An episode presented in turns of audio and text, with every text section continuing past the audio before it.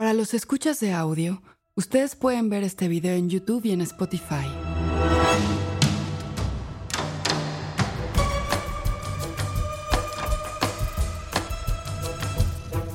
Movie y la Corriente del Golfo Podcast presentan Encuentros, un podcast de Movie, la plataforma de cine seleccionado a mano. Cada día una nueva película. En cada episodio una nueva conversación. Las voces de Latinoamérica más destacadas se reúnen para compartir y explorar el cine que nos gusta ver. Episodio especial. Siempre trato de armar algo que la gente sienta y que se emocione durante el proceso de verla. Que no salgan igual de como entraron a la sala. En este episodio se habla de la relación de los cineastas con su contexto social. Amate Escalante es un director y guionista mexicano que se ha preocupado por retratar en su filmografía de manera frontal y provocadora la cruda violencia de su país. Sus primeros tres largometrajes se estrenaron en el Festival de Cannes. Sangre y los Bastardos hicieron parte de la sección Una cierta mirada y en 2013 compitió con Ellie por la Palma de Oro, obteniendo el premio a Mejor Dirección. En 2016, presentó en la competencia oficial del Festival de Venecia La región salvaje, una película con elementos de ciencia ficción que de nuevo le otorgó el premio a Mejor Director. Recientemente, estrenó en la sección Cannes Premier 2023 su quinto largometraje, Perdidos en la Noche. En conversación con la programadora y crítica Pamela Bienzobas, Amat habla de su relación con la ciudad de Guanajuato como fuente de inspiración y de su interés por establecer un diálogo cada vez más cercano con el público de su país. Este es un episodio especial de Movie Encuentros, realizado en el marco del Festival de Cannes 2023, que tendrá una versión en audio y en video.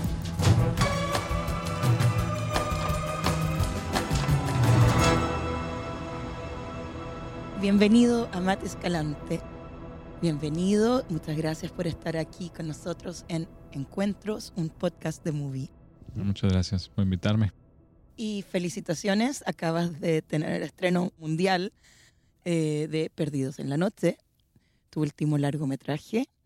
Eh, recién hablábamos, aunque asustándonos al hacer el cálculo de años, que aquí mismo, en esta misma ciudad, nos habíamos conocido eh, ya con Sangre 2005.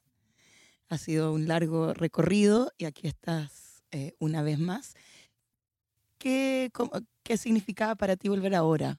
Bueno, pues sí, eh, aquí mi primer película, Sangre, hace tiempo. Eh, esta es ya mi quinta película. Em, la última no se estrenó aquí. Hago una película, desafortunadamente me tardo, se extiende el tiempo, ¿no? Entonces pasan años.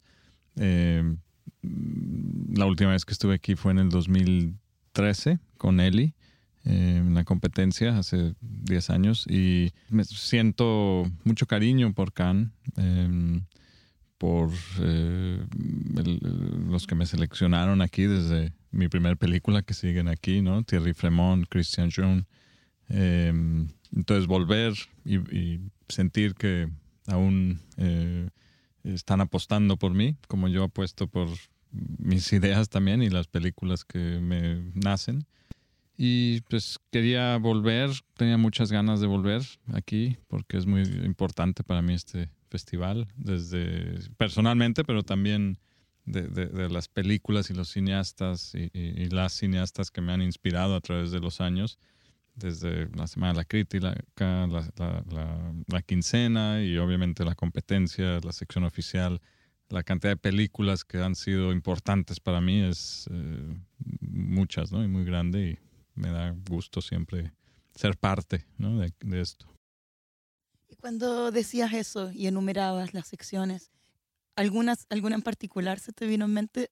¿Alguna has, eh, has, estado, has estado sintiéndole estos días? Pues bueno, me dio, fue curioso ver que en la quincena el mismo año estaban dos películas que para mí son muy importantes y muy diferentes. Eh, Texas Chainsaw Massacre y eh, Jean Dillman, ¿no? eh, de Chantal Ackerman. Y esas las dos estuvieron en el 76, me parece. Creo, creo que 74 tal vez. O por ejemplo, este momento que he visto en, en, en YouTube de, un video de Robert Bresson y Andrei Tarkovsky en el escenario eh, de, los Palmares cuando están recibiendo sus... Creo que ganaron... No ganaron la Palma de Oro en ese momento, pero ganaron el mismo premio. Eh, eh, y están, sí, ok, sí, uno con L'Argent, creo, y el otro con Sacrificio, me parece, o Nostalgia, tal vez, no estoy seguro, Tarkovsky.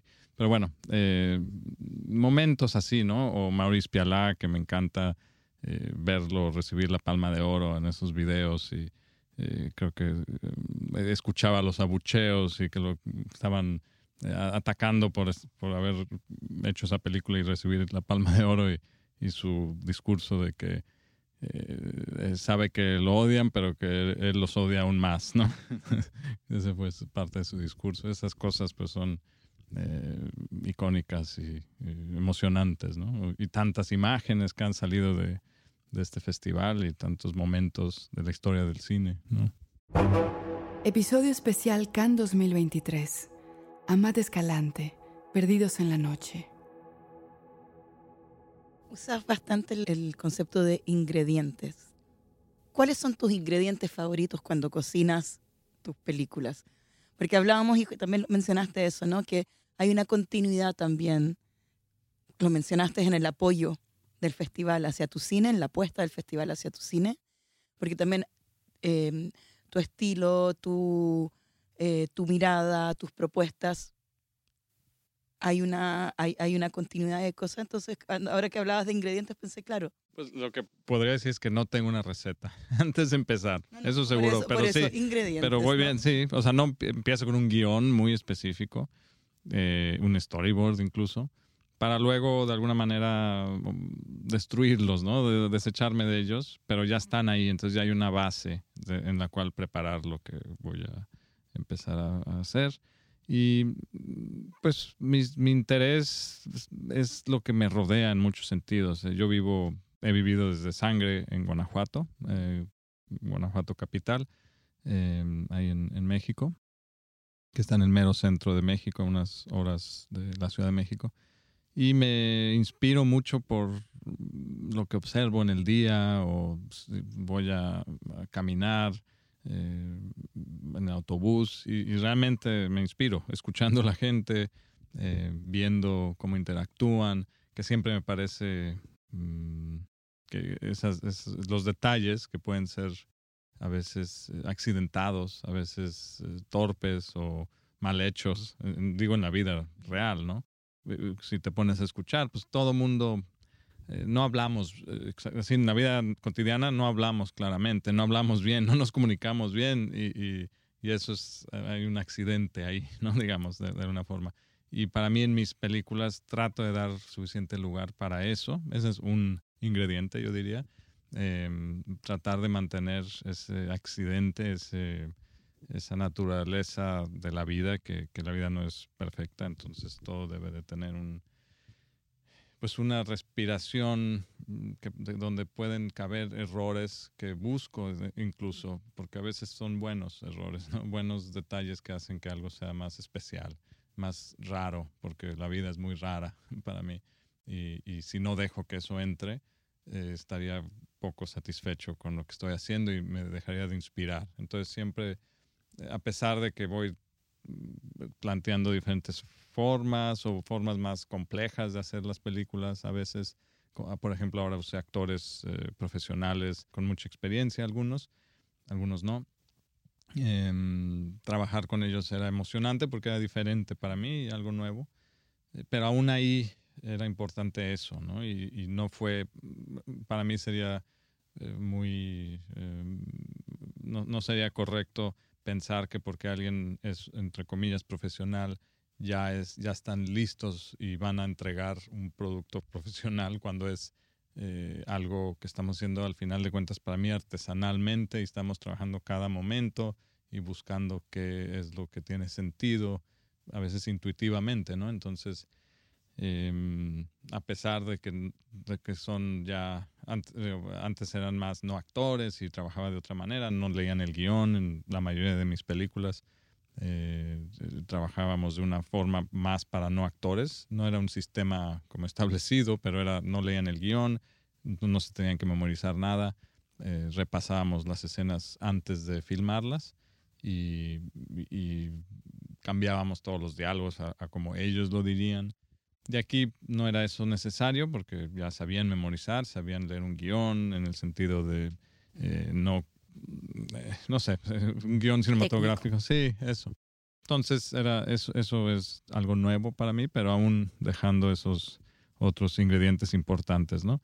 Y mis intereses, pues son los, eso, es, em, creo que vengo de una familia que ha sido socialmente bastante consciente siempre, eh, se ha preocupado por, por eh, la, la, cuestión social, la injusticia, las cosas que parecen no estar funcionando y que afectan a la sociedad de forma negativa. Em, y mm, la idea de estar mejor en, en, nuestro entorno, para mí México, eh, es importante y tal vez por eso a veces son un poco duras las películas o un poco desesperanzadoras porque ahí eh, siento eso yo eh, a veces. Me frustro por situaciones que veo em, viviendo en, cuando hace 10 años cuando hice Eli que trata sobre mm, elementos del narcotráfico del crimen. Digo no hay narcos en la película pero es sobre eso. Em, eh, sobre como los, los resultados de eso en Guanajuato era uno de los estados más eh, seguros de México hace 10 años y ahora Guanajuato es, eh, creo que es el número uno de, inseguridad y de, atrocidades ¿no? en, el, en el momento. Em, y entonces, pues yo, yo ahí vivo y, pues estoy expuesto a, eso, ¿no? Muy cerca de, donde filmamos, ¿no? Etcétera. Entonces, es, es difícil no hablar de eso y ser honesto con uno mismo. Si estoy ahí y yo uso esos elementos, o sea, uso mi entorno, ya sea el paisaje, los, los actores, o sea, los personajes, hasta, muchos son de ahí. Eso es muy importante para mí. Entonces sería raro no incluir lo que me preocupa tanto del lugar, ¿no? que es mi lugar, nuestro lugar de, de México, y, y, que sé que eh, que, esas situaciones no solo son de México, son de, todo el mundo, están pasando esas cosas en algunos lugares del mundo, ¿no? Específicamente, pero em, dejo, no, no, no trato de, de, limitarme en ese sentido y pues ya para bien y para mal estoy hablando de esas cosas también, ¿no? Ahora hablábamos también de fuera, pero hemos hablado mucho de México, de cómo te define y cómo te define tu, tu región. Y una pregunta, si cuando justamente te presentas, cuando o ves cómo te presentan, ¿tú te sientes como un cineasta mexicano? Bueno, es una pregunta que me han hecho no solo como cineasta, sino que me considero, ¿no? porque mi, mi, madre es de Estados Unidos, em, mi padre es de México, ellos se conocieron en Guanajuato y yo nací en Barcelona porque se fueron a viajar. Entonces, como que toda mi vida estado un poco confundido de, de, de, dónde soy exactamente, ¿no? ¿Qué me considero? Y me han preguntado. No, pero también por eso mismo pensaba, te preguntaba por, claro, podrías haber filmado fuera, estudiaste fuera y todo ha sido allí. Sí, pues, por eso, sí, mi gran filtro es eh, la, la, pasión y la inspiración, ¿no? Y, y, yo sí, desde 2005 lo he dicho, que me inspira mucho el Guanajuato, me inspira mucho México y el lugar. Em, pues en principio me encantaría no, no, tener nacionalidad, ¿no? Realmente no me, me parece raro un poco, de hecho, todo ese, todo ese sistema de nacionalidades que hay en el mundo. Pero bueno, todavía estamos en esa etapa del mundo, tenemos nuestros lugares y nuestras nacionalidades. Vivo en México, eh, si hablo inglés me escuchan un acento, entonces diría que soy más mexicano, yo creo. Eh, no me siento completamente ahí eh, integrado cuando he estado en Estados Unidos, em, a pesar de que soy parte de allá, ¿no? Eh, en México me siento mejor, no sé, más en mi lugar, porque soy muy de, tengo mucho romanticismo por mi lugar, ¿no? no sé si romanticismo es la palabra, pero me, inspira y me gusta las rutinas y conocer un lugar, eh, que sea parte de ti el lugar, ¿no? Y justo también Guanajuato por el tamaño que es y porque tiene tantos elementos diversos, por ejemplo, la ciudad que es agradable y luego inmediatamente están las montañas de, que, que son muy de fácil acceso. Y en esas montañas es donde he escrito mis películas realmente, casi desde las primeras, porque mi afición es caminar en la montaña y normalmente ya sea llevo una, un, cuaderno, un pequeño cuaderno con pluma y caminando eh, anoto ideas, ¿no? Y de ahí han salido, bueno, Los Bastardos casi fue toda ahí. Esta última fue mucho, mucho ahí. Eh, la mayor, ahí es donde anoté todo luego ya uno desarrolla, no en la montaña, tienes que ir a una computadora, ¿no? Pero eh, entonces es muy parte física mía de cómo trabajo, pero creo que puedo hacerlo en otras partes también. no me voy a limitar a decir que solo en Guanajuato. Pero, y también incluso, el, pues todo, ¿no? Lo, bello de Guanajuato, pero también lo duro y lo desafortunado, pues es parte de la inspiración y en Perdidos en la Noche eh, creo que de una forma un poco acentuada y exagerada, tal vez, em, en el sentido no tan real, porque es una película.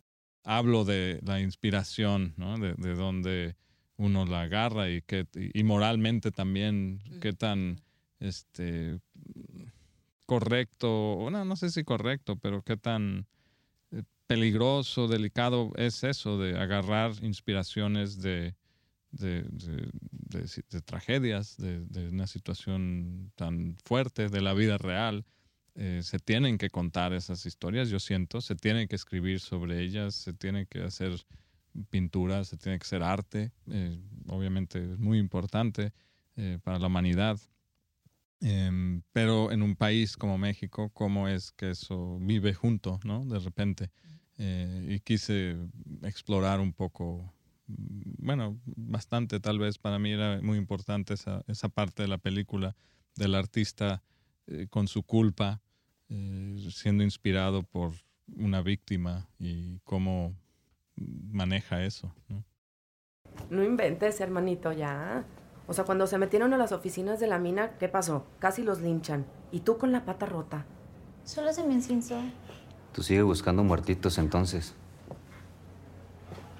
Yo estoy buscando justicia a mi mamá. Nuestra mamá, Emiliano. Y yo también la estoy buscando.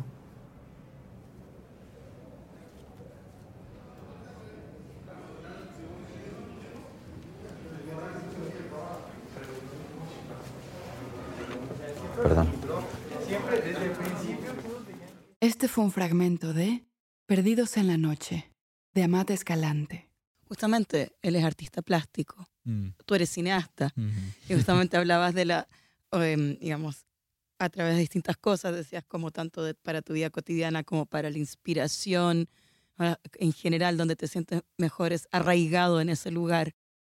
Eh, y que te importa hablar de estas cosas. ¿Te imaginarías, te podría interesar hacer una película fuera de México? Sí, seguro. me gustaría bastante, de hecho.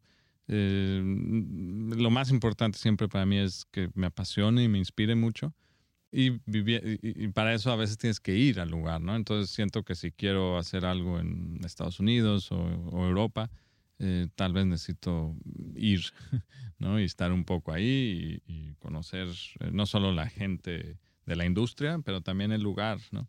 Em, pero sí me interesa porque, pues me interesa también que, que se vean mis películas eh, más, ¿no?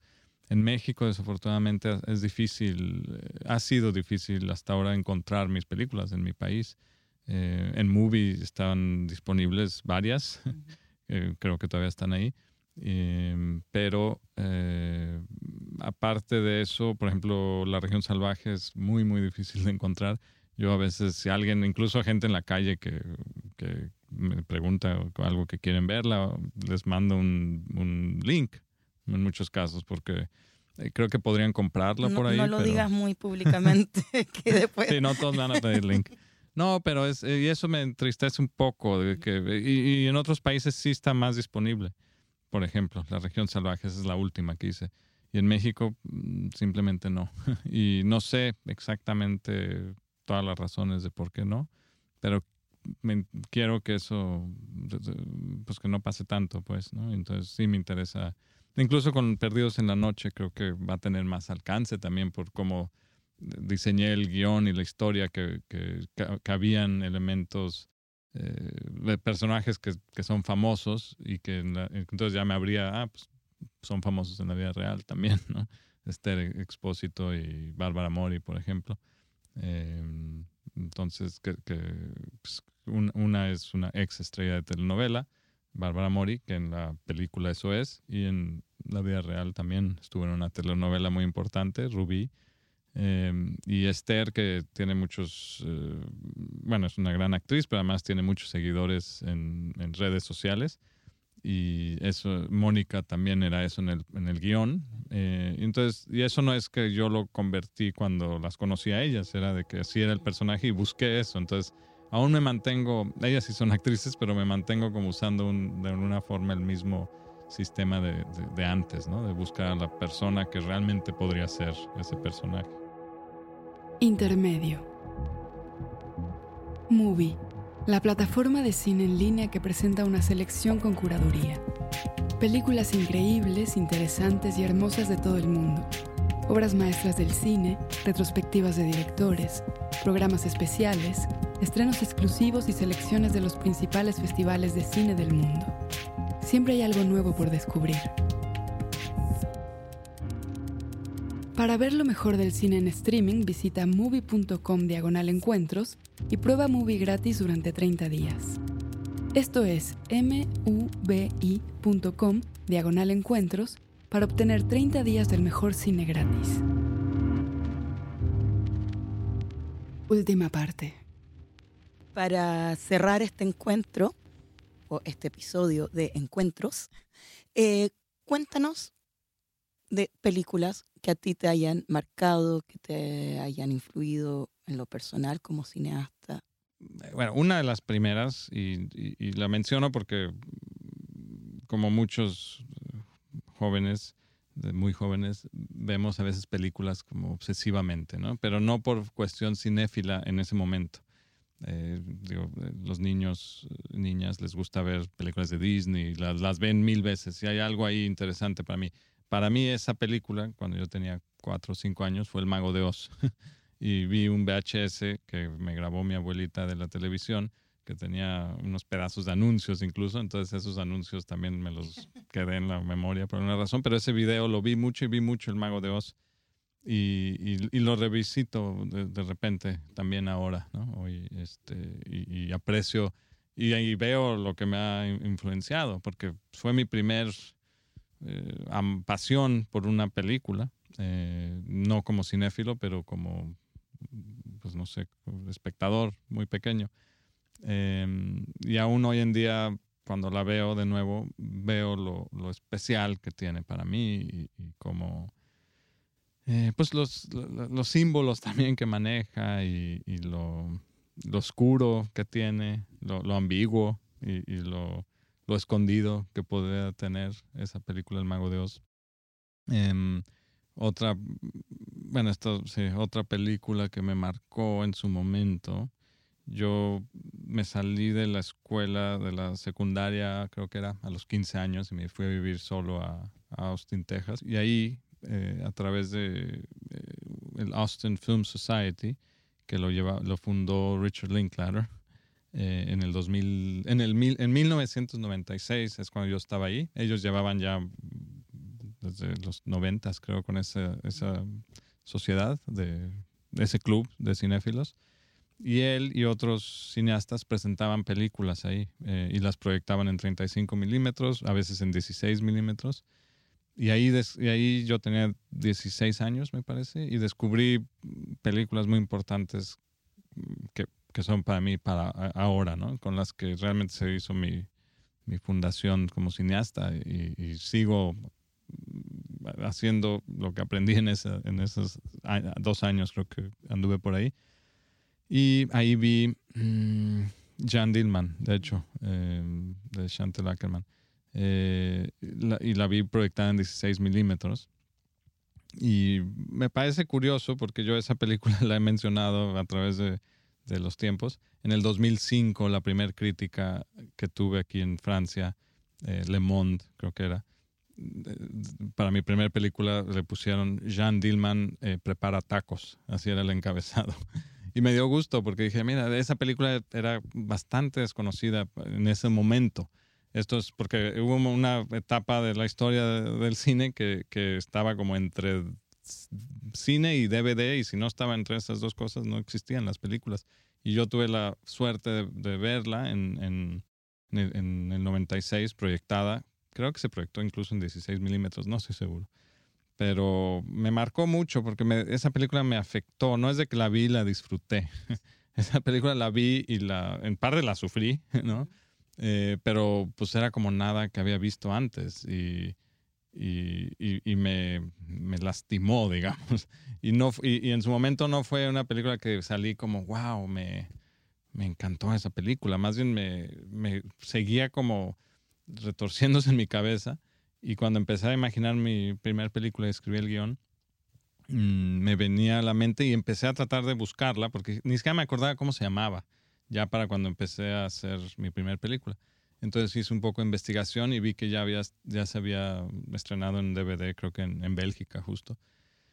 Y eh, la conseguí y la revisité y, y vi, ¿no? Por qué es que me había afectado. Y también porque para ese entonces yo ya había estado muy metido en el cine de Robert Bresson que usé para, para diseñar mi primera película, que creo que hice bien, como enfocarme en alguien y en algo, una teoría, porque no fui a la escuela de cine realmente. Entonces, y vi como que por qué esa película Jean Dillman volvió a, a mi cabeza antes de hacer mi primera película y, y la pude ver de nuevo.